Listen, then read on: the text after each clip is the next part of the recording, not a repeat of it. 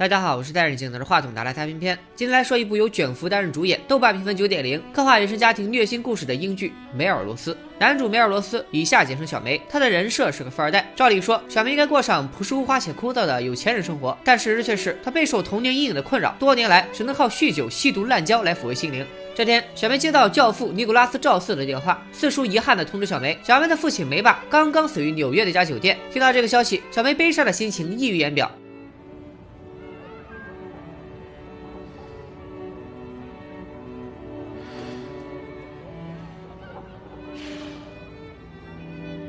父亲的死亡对小梅来说宛如新生。他先后和女友以及炮友为爱鼓掌庆祝，并决定戒掉一直沉迷的毒品。接着就从伦敦飞到纽约去处理丧事。可旅途远不如小梅想象中轻松。从小梅踏入纽约开始，她就浑身冷汗，眼神涣散，严重的戒断反应让小梅难以自控。看着时尚的小梅，在这里偏偏要提醒屏幕前的每一个小伙伴：毒品万万碰不得。这不是小梅第一次戒毒，当然也不会是最后一次。她脑海中不断响起纽约供应商的电话。为了不让自己这么快前功尽弃，小梅咬着牙买了些安眠酮。安眠酮主要作用于大脑皮层，具有镇静和催眠的作用。这是小梅给自己留的后悔药。吃过药的小梅稍微恢复正常，脚步虚浮的来到殡仪馆。冷清的走廊和走廊尽头的父亲，让小梅想起了自己灰暗的童年。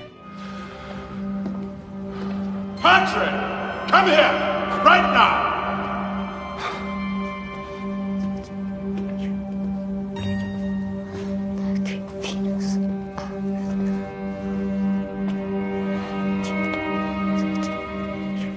父亲的呼唤从小到大都萦绕在小梅耳边，即便父亲变成了一具冰冷的尸体，但他可怕的形象却一直活在小梅心中。而墙上莫名出现的一只壁虎，似乎让小梅想到了什么，她终于忍不住爆发了。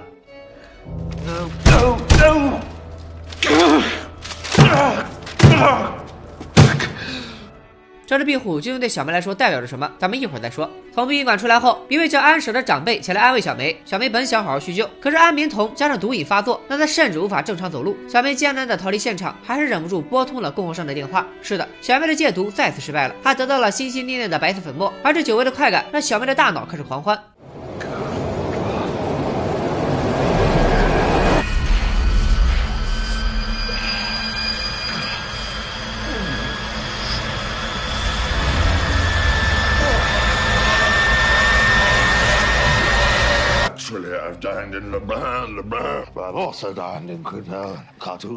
因为昨晚害了上天入地，今天小梅眼睛肿得像发霉馒头，可她还有约在身。为此，小梅准备了一下补救措施，那就是靠死加勒比海盗。今天的行程是先去见父亲的朋友，几个老家伙都是梅爸的一群舔狗，其中舔的最超凡脱俗的就是小梅的教父四叔。一群老头聊起梅爸就是各种彩虹屁，小梅最不爱听这些，当场就给恶心吐了。看着手把上吐出来的血迹，小梅想到了死，想到死就想到父亲，想到父亲就想到靠，父亲的骨灰忘拿了。小梅拎着父亲的骨灰盒，前往了今天的第二个约会。这次的会面对象是个美女，她是小梅女友的闺蜜。小梅对她一见钟情，上来就撩。闺蜜以为小梅是需要安慰，她还挺认真的问小梅，如果还有机会对父亲说一句话，她会说什么？I would have told him nobody should do that to anybody else. Oh, sorry, I I took the question seriously. Oh no, I'm sorry. You were saying? Oh, just that.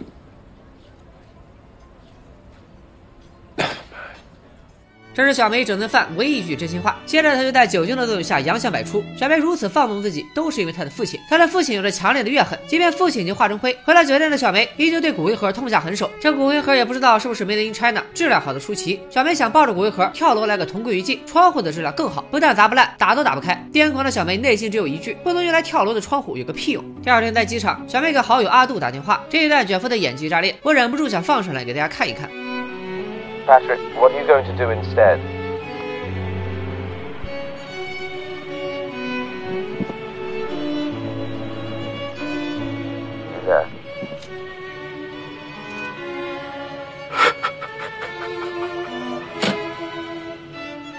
小梅的童年到底发生了什么，让她产生如此过激的行为？我们把时间倒转回十五年前的法国，小梅父母的度假庄园就在这里。那时的小梅只有七岁，梅爸出身贵族，是家人和朋友中的绝对王者。他的言行举止随时给人一种强烈的压迫感。这种家庭环境下，梅妈变得神经兮兮，终日沉迷于酗酒和嗑药带来的幻境。小梅为了躲开怪力的父亲，成天待在后花园。每年夏天，梅爸都会邀请三五好友来庄园做客。作家胡子叔和女友安婶已经到了，而小梅的教父四叔正在赶来的路上。接下来，我们可以通过四叔给他的拜金小女友阿金科普。得知一点老梅家的八卦。虽然梅爸身份上是英国贵族，可实际上他因为弃军从医，所以变成了没继承一分钱家产的穷光蛋。而梅妈家却是真正的美国富豪。当年梅妈还没看出梅爸的真面目，就把这座度假庄园送给梅爸当礼物。从那日起，梅爸就开始逐渐暴露他恶劣的一面。梅妈还以为两人在一起后，他能让梅爸变得更好，却不知道自己已经掉入了火坑。回到庄园这边，梅妈邀请安史和他一起去接四叔，想借着这个机会出去，可以喘口气。他正准备蹑手蹑脚的逃出牢笼，察觉到一切的梅爸弹着钢琴不动声色。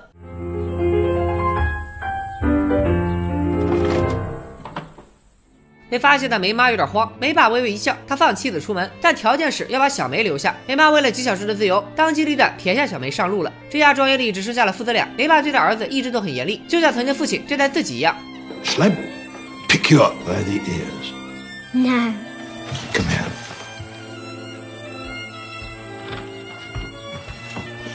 Ready? Now let go. No. Let go and I'll drop you. No. Trust me. On three. Ready? One, two, three. You've learned a very useful lesson today. Think for yourself. Never let other people make important decisions for you. Do you understand? Do you understand? Yes! Yes! 在被父亲如此教育一番后，受伤的小梅只能寻求保姆的安慰。儿子与别人亲近，让老梅心生记恨。而当小梅为了发泄情绪，一脚踩烂无花果的时候，老梅彻底爆发了。 在这部剧里，无花果其实代表着情欲，而老梅一直等待这个小梅犯错的时机。他大吼着让小梅上楼找他，而可怜的孩子根本不知道自己错在哪里。小梅脚步艰难地来到房间，父亲像噩梦里的魔鬼，为了满足自己变态的欲望，慢慢露出了獠牙。一场不为人知的强暴就此发生。面对凶残的父亲，小梅毫无挣扎的余地。那正在墙上爬行的壁虎，就像一个冷漠的旁观者。一切都结束后，梅爸毫无心理负担，胃口大开。小梅在悲痛的吃不下任何东西，只能躲在角落里无声的哭泣。梅妈这个时候在哪里呢？她正和安婶兜风。出了家门，梅妈就控制不住的买醉，想用酒精来麻痹自己。半路上，她又转去了游乐场玩摩天轮时，因为故障，摩天轮突然停了。梅妈的一切安逸感觉瞬间消失，她害怕迟到接不到四叔，梅爸会因此惩罚她。她发疯一般的歇斯底里，把安婶吓得够呛。好在紧赶慢赶，四叔还是接到了。小女友阿金听四叔提到过，梅爸曾为了惩罚梅妈，让她趴着吃掉在地上的无花果。这一次一进庄园大门，他也撅起屁股模仿了一下。这一幕引起了梅爸的兴趣，也让这对忘年情侣大吵了一架。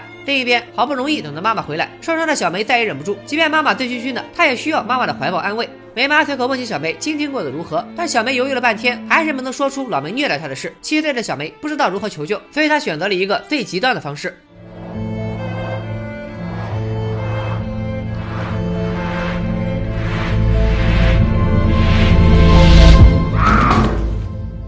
亲生儿子坠楼，梅爸十分冷漠，而梅妈则随口许诺，明天一早带小梅出去玩。没有人关心小梅是否受伤。小梅看着妈妈，提出了和母亲一起远走高飞的想法。梅妈犹豫着，一个电话打断了话茬。因为那个电话，梅妈就这样把儿子的请求抛之脑后。晚宴即将开始，众人心怀鬼胎的聚集在餐厅，看饭局上老梅掌控全场，看梅妈的魂不守舍，然后各自说着冠冕堂皇的话。直到老梅当着大家的面和阿金调情，安婶实在无法忍受，只好出来透气。也就是这个空档，她发现了受伤的小梅。安婶心生怜悯，安慰了小梅几句，并答应帮她把妈妈叫出来，让妈妈哄她去睡觉。可当安婶回到餐桌呼叫梅妈时，梅爸一句话就把媳妇拦下了。他以不能溺爱孩子为由，强行不让梅妈去看儿子。梅妈最终还是懦弱的坐下了。安婶实在受不了这样诡异的氛围，她和胡子叔决定离开这个鬼地方。而阿金也受不了老梅过分的调情，只不过外面黑灯瞎火，他出逃也是未遂。而在大家都进入梦乡之后，老梅恶毒的威胁还只有七岁的儿子。I'll leave you now. But no one thing. If you ever tell your mother or anyone else about today, I will snap you into.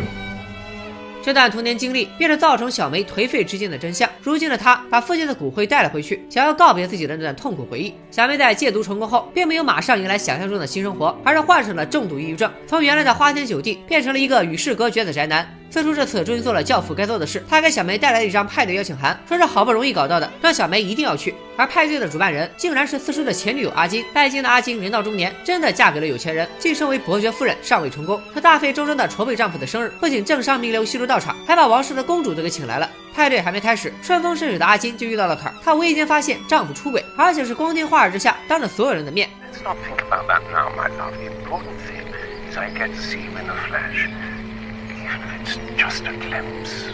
法国这件事全世界只有阿金还不知道。看了看华丽的派对现场，阿金这么多年的奋斗可不能就此崩塌。他一咬牙忍下了。另一边，小梅约好朋友阿杜陪她一起去参加派对。不过阿杜正和朱丽叶为爱鼓掌。这个朱丽叶算是小梅和阿杜的共同炮友，而且也是他们三人中唯一结了婚的。他和阿杜现在就是在偷情。一想到好久没和小梅深入交流，这个混乱的派对突然让朱丽叶有些期待。阿杜也来戒毒，还参加了一个心理互助会。小梅也来到了互助会，坐在一边旁听。虽然她满脸的不屑，但其实内心深处已经卷起往昔的浪花。阿杜的本职工作是心理医生，他一直都建议小梅打开心结，把困扰自己的问题说出来。可是儿时的那种经历太难以启齿，小梅一直封闭心门，那是幻觉一般的壁虎一直都在，验证着小梅内心无法消散的阴影。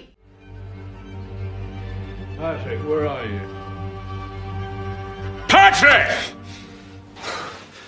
转眼间，派对即将开始。为了防止出丑，阿金不允许自己乡下的妈妈参加这场属于贵族的宴会。将此看在眼里的小梅忍不住和阿杜吐槽：这帮参加派对的人恪守着可笑的贵族地位，随时随地嘲讽着别人的出身。其实他们才是从里到外都烂透了。晚宴在小梅的吐槽中正式开始，大家以德高望重的公主为中心，依次落座。小梅身边坐着的姑娘叫玛丽，他俩都因为很讨厌这种场合，一下子就有了共同话题。晚宴非常无聊，所有人都在阿谀奉承老公主。晚宴结束后的酒会更是无聊透顶。朱丽叶到达现场，她邀约老情人小梅来一场生命的大和谐。还没等等开始，二楼却传来了吵架声，正是阿金因为老公出轨在发飙。吵架声并没有干扰两人的兴致，可在紧要关头，朱丽叶提起自己其实和阿杜还有一腿，她愿意为了小梅甩开阿杜，这让小梅顿时泄了气。阿杜是仅有的愿意把小梅拽出苦海的人，他不想失去这个朋友。一场稀里糊涂半途而废的艳遇，让小梅终于清醒过来，她决定把自己的童年阴影说给阿杜听，她不想再隐瞒这个令人痛苦的秘密了。小梅告诉阿杜，父亲在她还是个孩子时就强暴过她，她当时盯着墙上的一只壁虎，想着如果自己能进入壁虎的身体里，也许就能熬过去。看来小梅继承了母亲逃避的性格，现在小梅每次想要逃离困境时，墙上都会出现一只壁虎。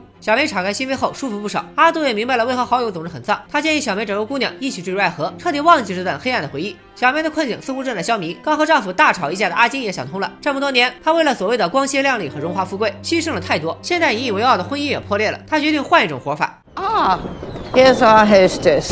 I wanted to find Sunny. I really couldn't care less, ma'am.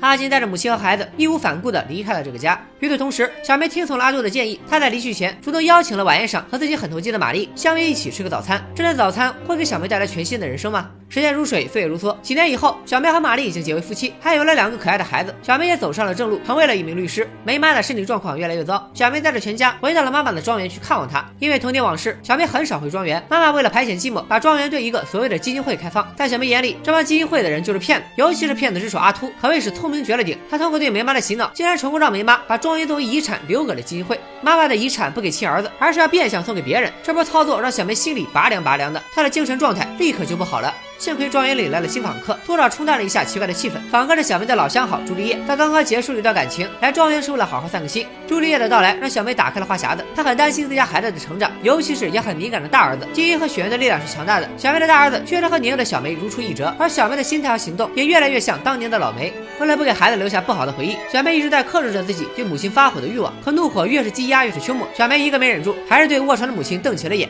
那种儿时不被母亲重视的恐慌再次袭来，让小梅又想找什么东西发泄情绪。于是几口黄汤下肚，醉醺醺的小梅在孩子面前逐渐失控。Come on. Dad! Stop being silly! Oh, come on, Rabbit. Stop! Don't be a bore. I'm serious! Stop!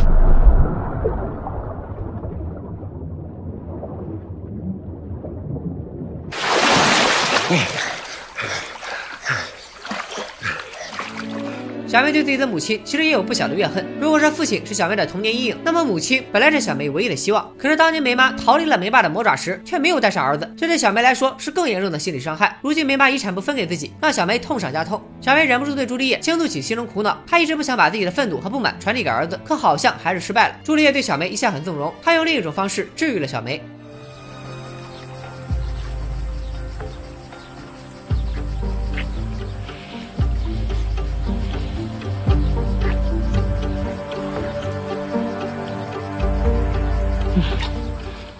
一场激情过后，小梅也想开了，她不再执着于庄园的归属权，和玛丽的关系也更加亲密。夫妻俩商量着，等财产转动办完，就带孩子们去真正的度个假。在正式签署遗产授权书当天，一切的文件流程都走完，梅妈心心念念的阿秃却没有出现。如此拿了钱还不认人的行径，小梅全家都义愤填膺。他们找到阿秃，唇枪舌战起来。大儿子也借着这个机会发泄了一把。If you don't want to be part of it, then maybe you should go.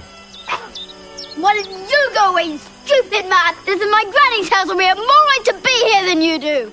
教训阿秃，小梅和这个庄园的缘分到此为止了。离开之前，梅妈把小梅叫到身边，突然交代了一个让小梅目瞪口呆的任务。她因为饱受病痛的折磨，她想让小梅帮她安乐死。当时小梅是拒绝的，但这件事从此成了她的心病。从庄园离开后，小梅又带着孩子们来到姨妈家串门。姨妈过得不错，她邀请小梅全家过来玩，就是想炫耀自己刚继承的遗产。小梅告诉姨妈，母亲要求她帮忙安乐死的事，姨妈没有给任何建议，她压根不关心这些。比起姐姐的死活，她更关心家里的瓷器。姨妈的冷漠让小梅感觉非常不适，她酒瘾爆发，迫不及待地找到了姨妈家的酒一顿灌，整瓶酒都被她喝光了。为了避免尴尬，小梅用酒驾去超市买了新的补上。此刻的小梅完全醉了，她在餐桌上对着所有人无差别攻击，把一段好好的假期又给毁掉了。小梅如此酗酒，玛丽不得不开始重新审视她的婚姻。小梅的所作所为最受影响的就是孩子们，玛丽太担心孩子的未来了，她对小梅提出了离婚。小梅没做什么挣扎，他知道这是早晚的事。梅妈的病情日益严重，小梅不能再犹豫了，她一咬牙一跺脚，决定完成母亲的心愿，带她去了可以安乐死的瑞士。可梅妈临到关头又退缩了，反反复复折腾了许久，就在小梅身心俱疲时，梅妈终于下定了决心。在母亲的葬礼上，久未出场的四叔来了，他一出场就口吐芬芳，还是那副愤世嫉俗的模样。占了梅妈庄园的基金会也派了个神婆吊唁，上演了一出站在葬礼中心呼唤爱。朱丽叶也来到了葬礼上，在和玛丽刚离婚那阵，小梅常和朱丽叶厮混，寻求安慰。那段时间，小梅又回到了堕落的老路上，她将她喝得烂醉如泥，然后去玛丽和孩子所在的房子大肆折腾一番。玛丽对此毫无办法。这种情况一直持续着，小梅的精神和身体状态都变得非常脆弱。这天一个不留神，小梅突发癫痫，恍惚之际，她突然说出了和母亲同样的要求。You are not going to die. I want to die. I want to die. I want to die. 直到平静下来，小梅又再次想到儿时的自己。原来不知不觉想离开这个糟糕事业的想法，已经在他脑海中根深蒂固这么多年了。可现实中，小梅有多想死，就有多胆怯，甚至在某个瞬间，他分不清自己到底是更恨母亲，还是更恨父亲一些。在梅妈还身体健康的时候，小梅一家人曾去庄园看望她。那时的梅妈偷偷和玛丽说，有个小时候住过庄园的姑娘给她寄信，信上说梅爸曾经强暴过她。她经历了多年的酗酒和抑郁，终于走出来了。她来信的目的就是告诉梅妈，她选择原谅梅爸。这封信让梅妈觉得不可思议，她对玛丽说，就算梅爸再混蛋，也不至于伤害孩子。知道真相的玛丽哭笑不得，她认为梅妈潜意识里肯定知道梅爸对小梅做了什么，只不过在故意逃避。所以从梅妈那里暂别后，她找到丈夫，希望小梅和妈妈坦白，她应该知道这一切。在妻子的鼓励下，小梅鼓起勇气和妈妈讲述了自己的遭遇。He used to rape me.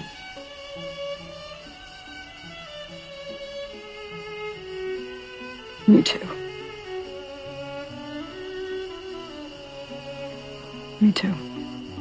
这个回答包含两层意思，一层是梅妈早就知道儿子的事，但她却选择逃避；另一层意思是梅妈也同样遭受痛苦，无暇顾及他人。想到这些难受的回忆，让小梅在葬礼上数度哽咽，甚至没能说完悼词。她是因失去母亲悲痛吗？不，她是因为母亲直到临死也不曾对她受到的伤害有所表示，而心怀恨意和不甘。葬礼的最后一项是一个简单的酒会，四叔穿梭其间，唠唠叨叨的说起梅爸年轻时有多英俊潇洒、风趣幽默。他借着这个机会缅怀着一个男权时代。四叔正说的唾沫横飞，酒会上来了一个疯女人。这个疯女人曾多次得到过梅妈的帮助，她为梅妈感到自豪。看到四叔到处传播过时的大男子主义，她对四叔发起了抗议，两人展开了激烈辩论，其精彩程度宛如奇葩说现场。四叔眼看着就要获胜了。Babies and incestuous.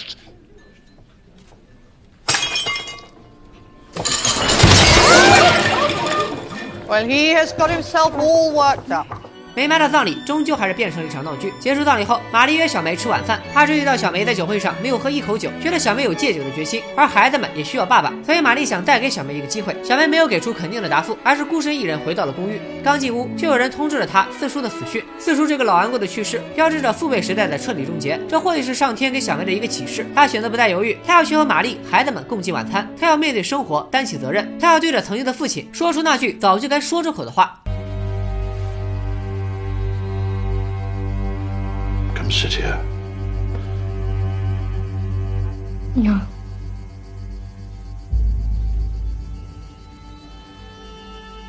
It's wrong. You're wrong.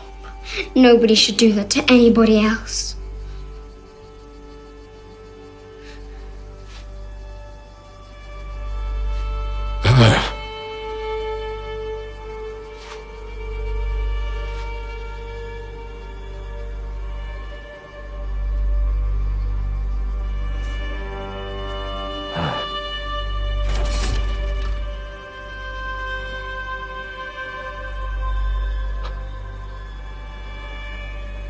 Yeah.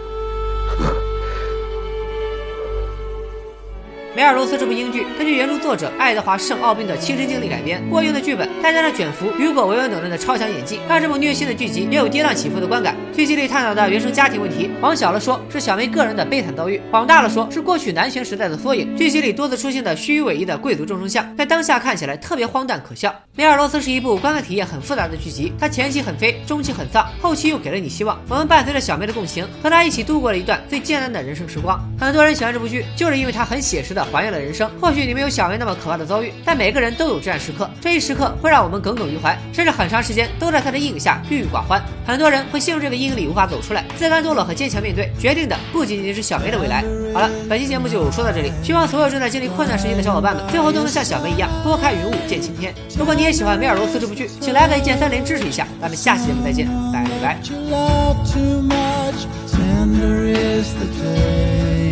demons go away. Lord, I need to find.